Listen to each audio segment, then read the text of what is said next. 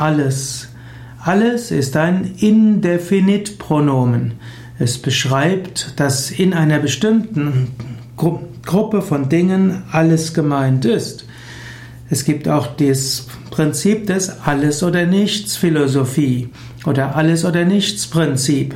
Entweder man macht alles oder auch nichts. In vielerlei Hinsicht muss man lernen, eben nicht alles oder nichts zu machen, sondern oft muss man Kompromisse schließen.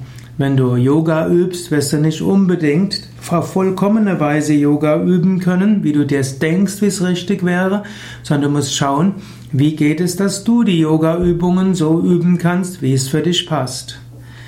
Im Yoga spricht man auch vom Alles als eine Manifestation Gottes.